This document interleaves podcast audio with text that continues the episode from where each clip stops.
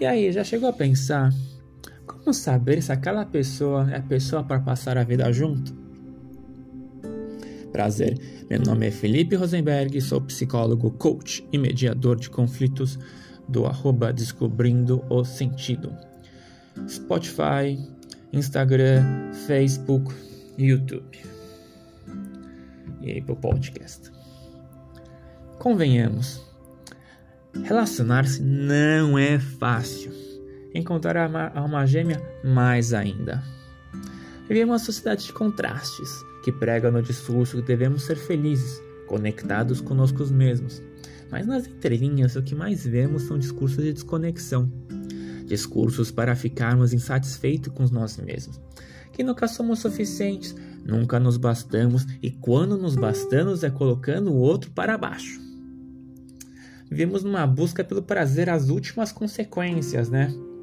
Uma luta de egos constante de quem é o melhor, não é? Pois é.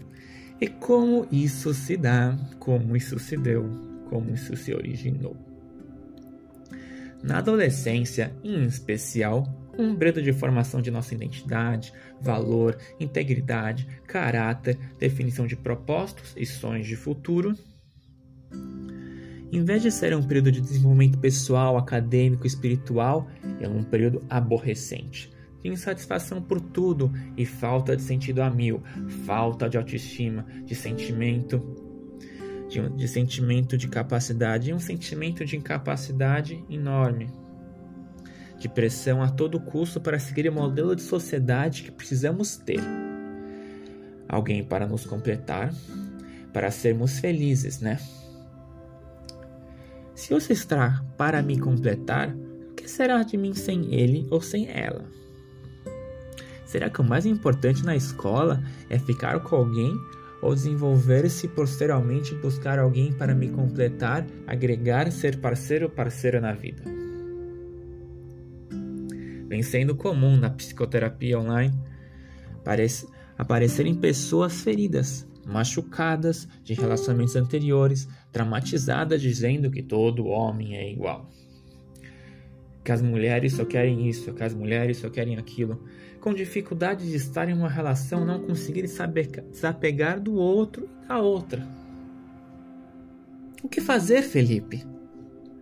O que seria uma visão psicoterapêutico-espiritual para encontrar a pessoa certa para passar a vida, a tão almejada alma gêmea?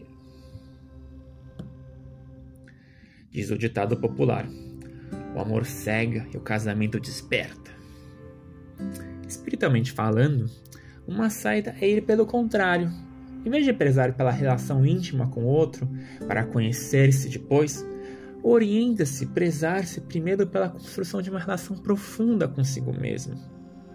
Para então conhecer o outro, valores, projetos, sonhos, para ver se ambos complementam uma vida a dois, para depois, juntos, irem descobrindo suas afinidades no relacionamento íntimo. Como dizem as pesquisas, mais importante que a afinidade íntima com o outro, o que determina um relacionamento para uma vida é a afinidade de valores, ideias, acordos, pensamentos e projetos de vida em comum. Em uma parábola, reflexão das festividades judaicas. Um calendário lunar de Elul. Conheça a mim mesmo em Rosh Hashanah, conheça a pessoa e toma consciência de quem ela é e de quem é outro, de quem sou. Em Yom Kippur, noivamos, elaboramos a vida a dois. Peço perdão a mim mesmo e ao outro. Em Sukkot, casamos. Na Rupá, na cabana. Simchat festejo. E Hanukkah, colocamos em prática a vida a dois.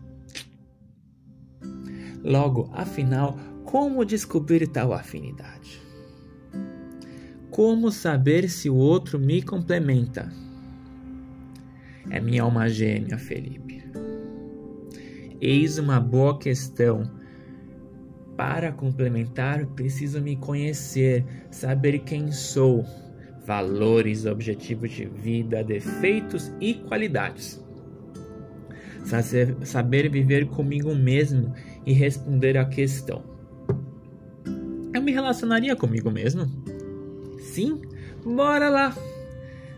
Não me relacionaria comigo mesmo?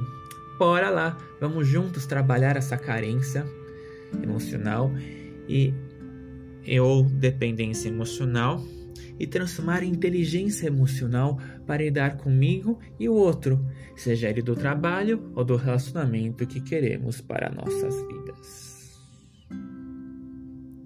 Felipe Rosenberg, psicólogo, coach e mediador de conflitos. Do Descobrindo Sentido, Spotify, Instagram, Apple Podcast, YouTube e Facebook. Para receber essa e outras posts e reflexões, siga nas redes sociais. Vamos que vamos.